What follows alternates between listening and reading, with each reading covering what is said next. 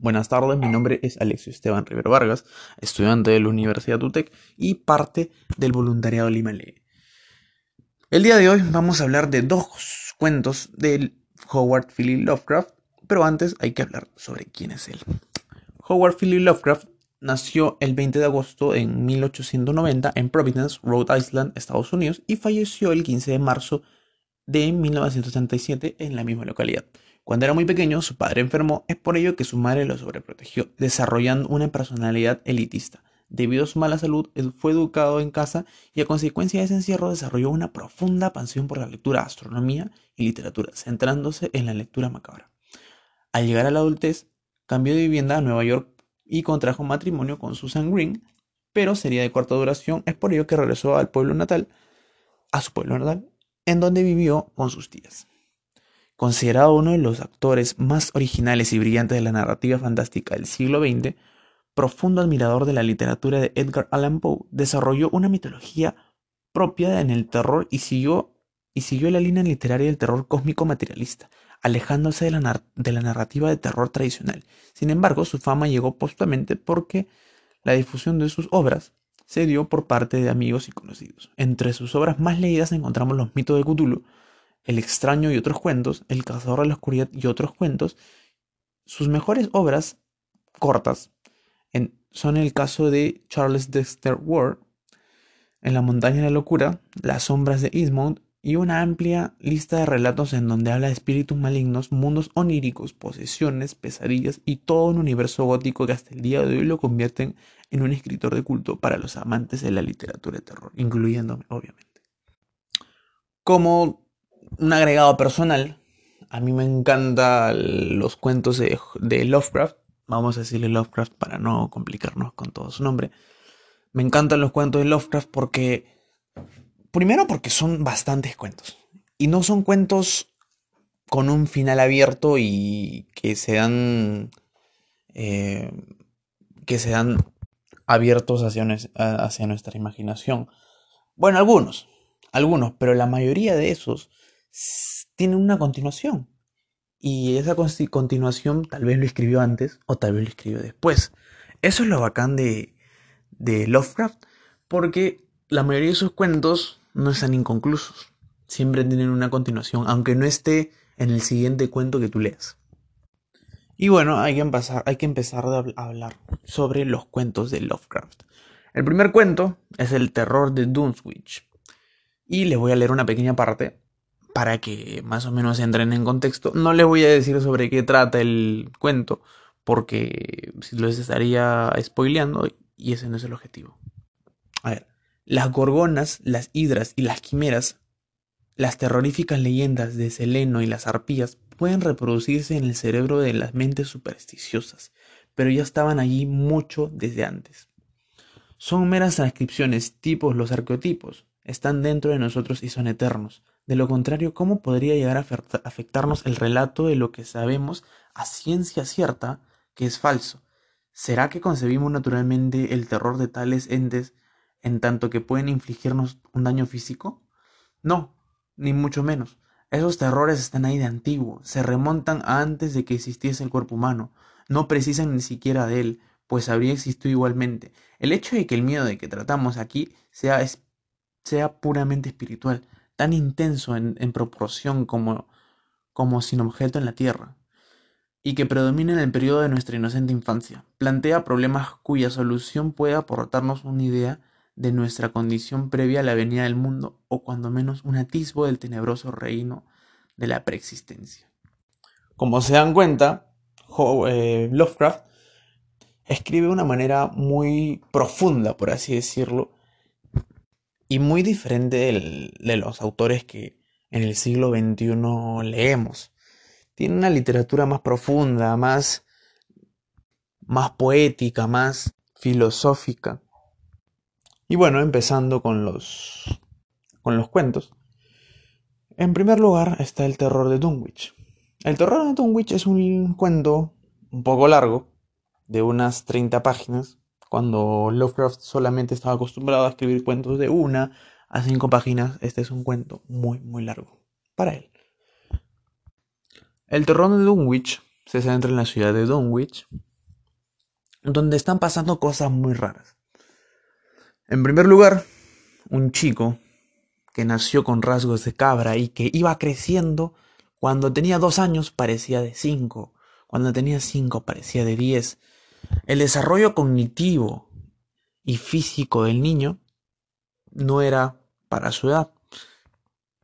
Su madre era albina y venía de una familia que todo el pueblo pensaba y sabía, más que todo, que hacía rituales satánicos.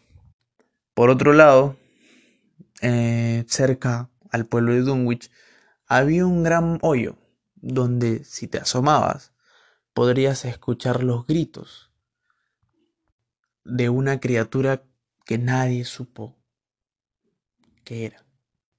Y también en el pueblo de Dunwich en las noches veías a pájaros que hacían unos sonidos como si un niño estuviera gritando.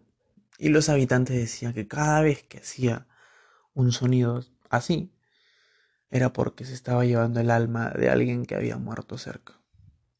Y lo curioso es que todas las noches gritaban. Este cuento hace referencia a diferentes religiones y culturas.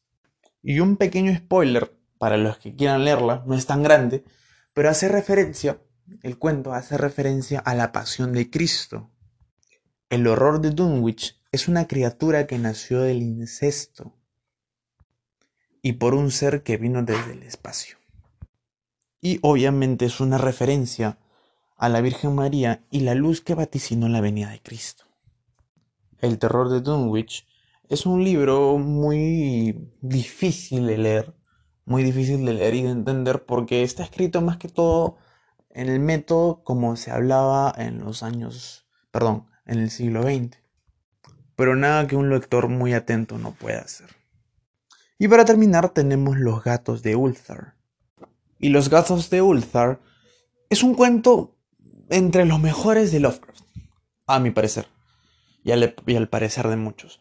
Los gatos de Lovecraft es un cuento corto de 5, 6, 7 páginas en donde habla de un niño, de un niño que tenía un amor muy profundo por un gato negro, que era su mejor amigo, su hermano. Y la ciudad de Ulthar también tenía muchos otros gatos. Pero había una familia de dos esposos que les gustaba maltratar a los gatos y hasta llegar a matarlos. Y todo el pueblo sabía que mataban a los gatos y bueno, lo despreciaban. Hasta que un día llegaron cerca de 10 personas, unos pequeños forasteros, que buscaron asilo en ese pequeño pueblo de Ulthar. Hasta que un día, al día siguiente de la llegada de los forasteros, todos los gatos desaparecieron.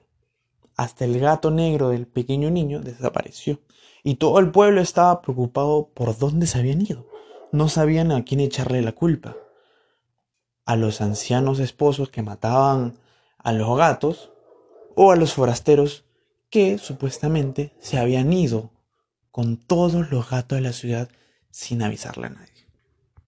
Cuando todos los gatos desaparecieron una noche sin previo aviso, todo el pueblo estaba preocupado. Pero en la mañana siguiente, los gatos volvieron a sus hogares. Había muchas teorías de que los, los forasteros habían regresado a los gatos porque se habían arrepentido. Y bueno, nadie más le dio mucha vuelta al asunto.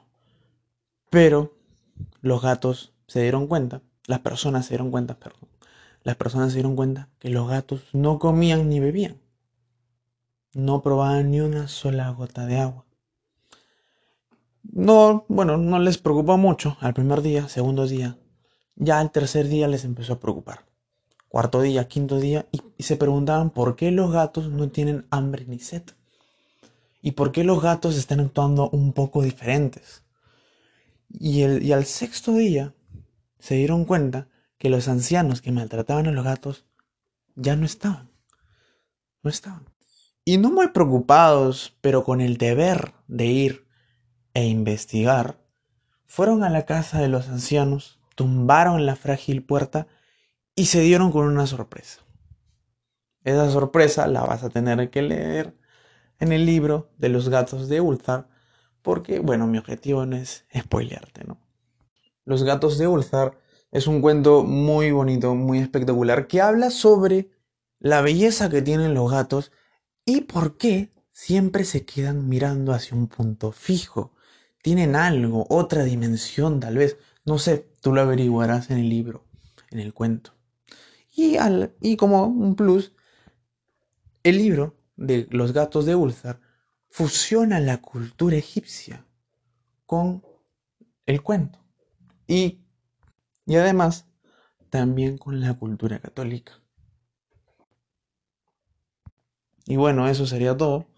Eso sería todo por hoy. Ya esperen el próximo episodio, que tal vez sea unos dos días o tres días. Mucho más elaborado.